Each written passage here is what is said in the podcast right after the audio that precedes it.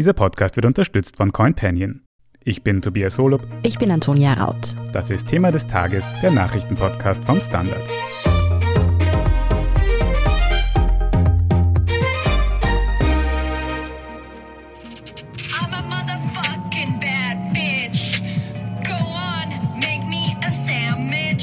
Eine rappende Unternehmerin, wir haben sie gerade gehört, und ein Techie-Investor sollen versucht haben, gestohlene Bitcoin im Wert von mehreren Milliarden Dollar zu waschen.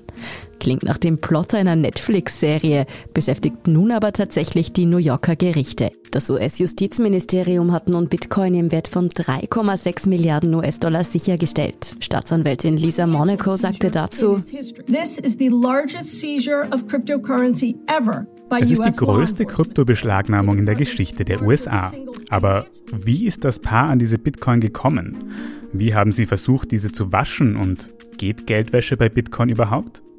Darüber sprechen wir heute mit Andreas Danzer aus dem Wirtschaftsressort des Standard und mit Praktikant Nikolas Dvorak. Nikolas, du hast dir diesen speziellen Fall genauer angeschaut und wirst uns einen kurzen Einblick geben. Es geht um Folgendes. In den USA beschäftigt die größte Beschlagnahmung von Bitcoins in der Geschichte des Landes die Behörden. Was steckt dahinter? 2016 gab es einen Hackerangriff auf die Handelsplattform Bitfinex und bei der wurden Kundenkonten leergeräumt und insgesamt 120.000 Bitcoin gestohlen. Und die wurden jetzt eben von den US-Behörden beschlagnahmt, allerdings nur ein Teil davon, das waren rund 95.000 Bitcoin. und wie viel sind diese gestohlenen Bitcoin wert?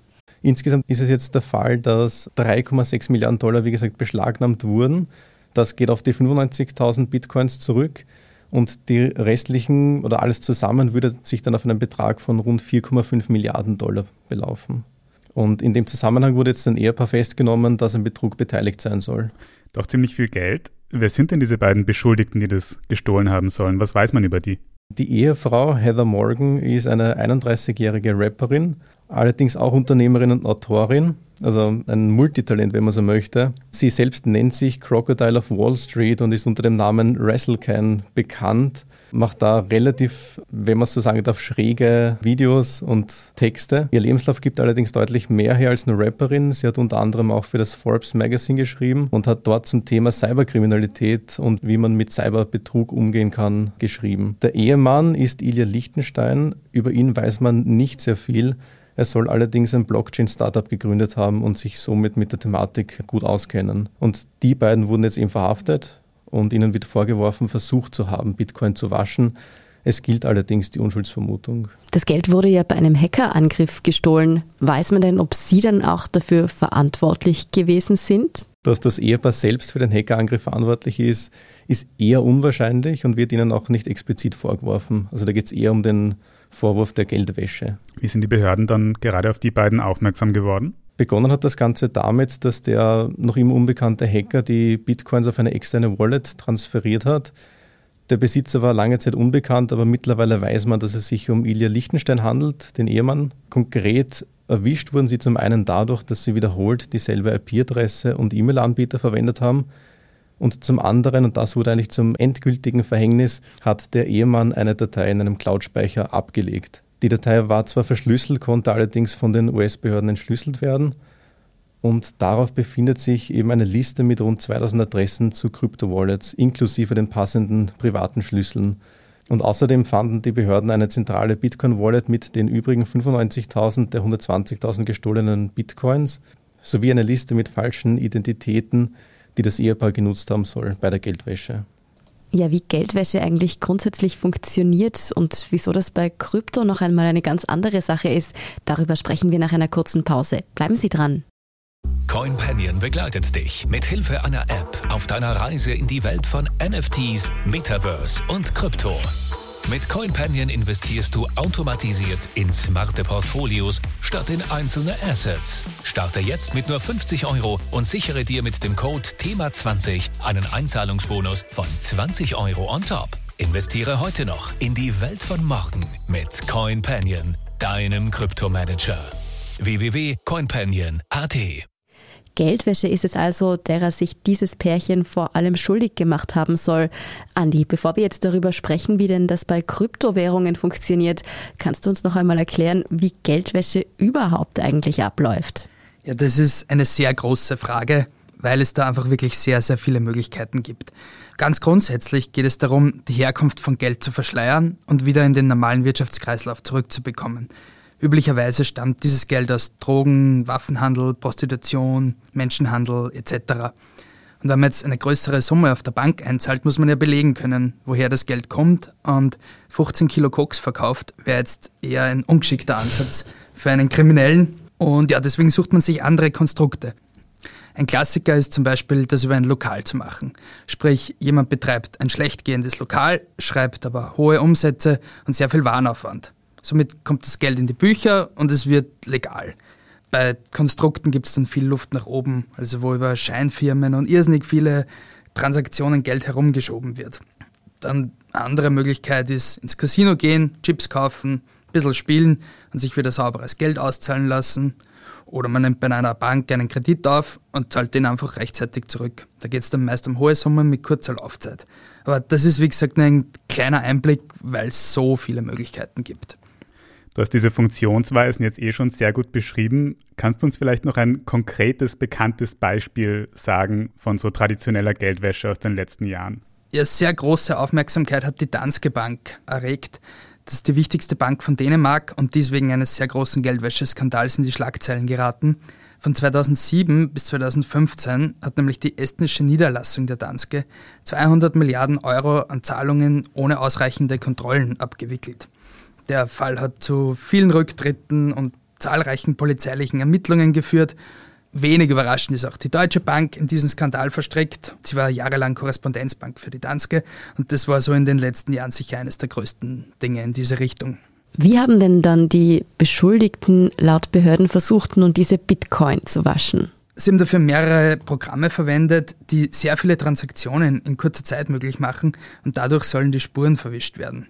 Faktisch wurden die Coins einfach durch sehr viele virtuelle Börsen und Darknet-Märkte geschoben und dann haben sie sich erhofft, dass am Schluss angeblich sauberes Geld rauskommt, was halt nur bedingt funktioniert hat. Bitcoin, Blockchain, jetzt sind doch das für mich eigentlich Stichwörter für Nachverfolgbarkeit, Transparenz, Fälschungssicherheit. Wie gut kann man denn damit überhaupt Geld waschen? Ja, genau, wie du richtig sagst. Es ist grundsätzlich sehr schwer, Kryptowährungen zu waschen, weil jede Transaktion auf der Blockchain vermerkt wird und dadurch wird sie eben nachvollziehbar.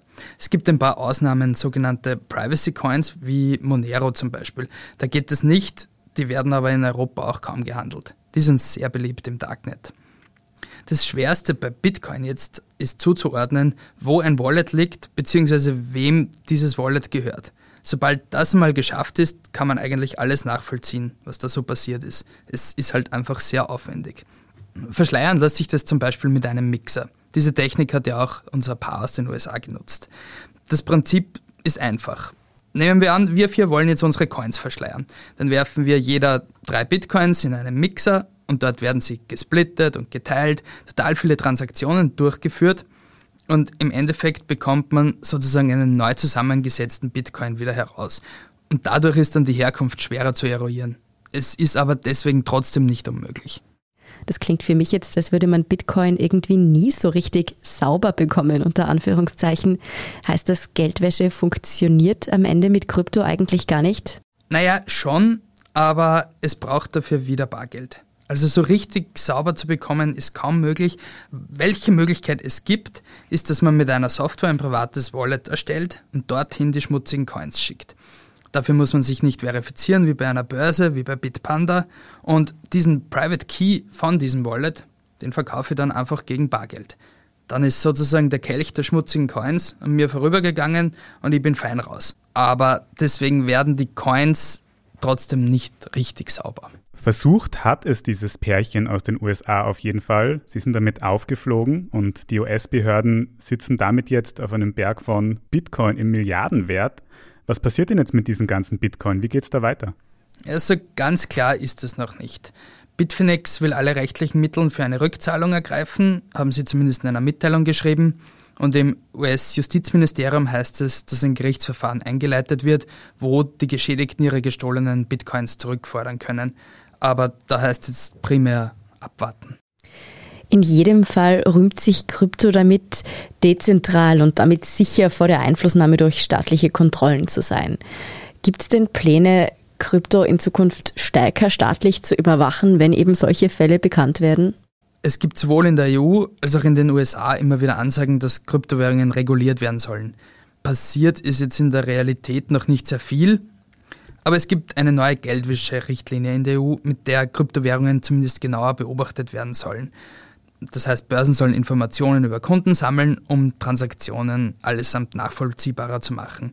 Die Details von dieser Richtlinie würden jetzt den Rahmen sprengen und es gibt in Ländern wie China und Indien da gibt es Maßnahmen zur Regulierung, aber bei uns ist noch nicht sehr viel passiert. Wenn wir hier jetzt aber über gestohlene Bitcoin Milliardenwert reden, frage ich mich schon, müssen sich private KryptoanlegerInnen jetzt eigentlich Sorgen machen, dass ihr ganzes Guthaben gestohlen wird? Kann man sich da irgendwie absichern? Naja, Sorgen muss man sich jetzt nicht unbedingt machen. Wenn man Geld bei einer Börse liegen hat, dann kann es natürlich einfach passieren, dass diese gehackt wird. Aber davon muss man jetzt nicht unbedingt ausgehen. Und wer es etwas sicherer haben möchte, der hat ein paar Möglichkeiten. Man kann über geghostete Wallets gehen, man kann Self-Custody oder Hardware-Wallets anlegen. Das ist alles aufwendiger, aber es macht sicherer. Es gibt da auch sehr, sehr viele Möglichkeiten, wie man das angeht, aber es muss jetzt nicht das große Zittern beginnen, nur wegen dieses Falls. Wer also Bitcoin oder andere Kryptowährungen in seiner Wallet hat, der muss sich jetzt nicht die Riesensorgen darum machen. Vielen Dank für diese Analysen Andi Danzer und Nikolas Dvorak.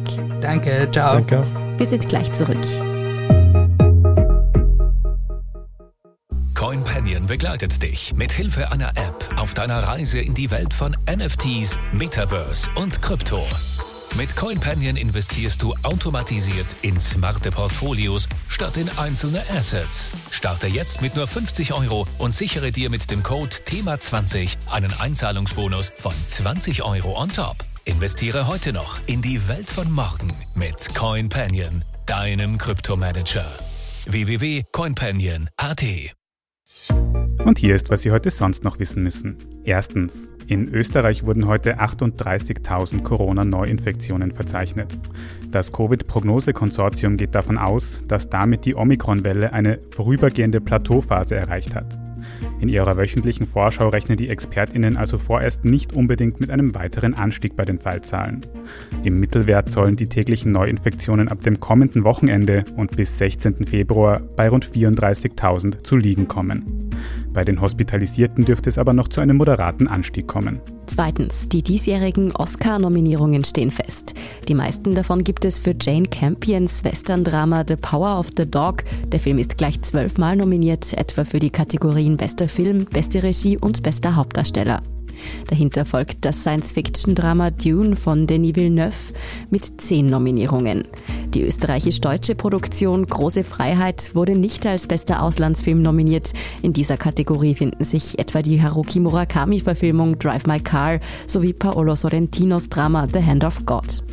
Wer dann tatsächlich einen Oscar bekommt, das wird bei der Verleihung am 27. März im Dolby Theatre in Hollywood bekannt gegeben. Und drittens, gute Nachrichten für Österreich kommen von den Olympischen Spielen in China.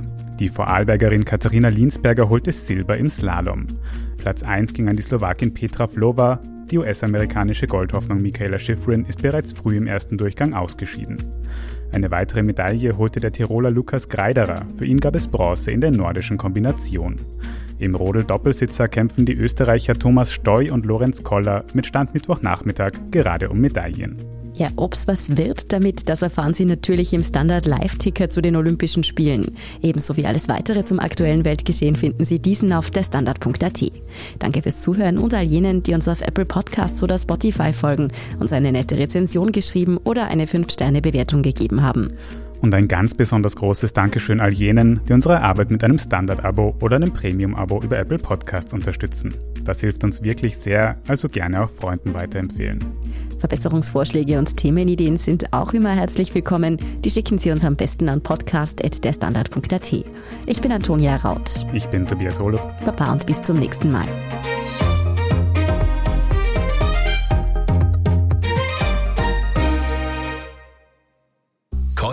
Begleitet dich mit Hilfe einer App auf deiner Reise in die Welt von NFTs, Metaverse und Krypto. Mit CoinPanion investierst du automatisiert in smarte Portfolios statt in einzelne Assets. Starte jetzt mit nur 50 Euro und sichere dir mit dem Code THEMA20 einen Einzahlungsbonus von 20 Euro on top. Investiere heute noch in die Welt von morgen mit CoinPanion, deinem Kryptomanager. www.coinpanion.at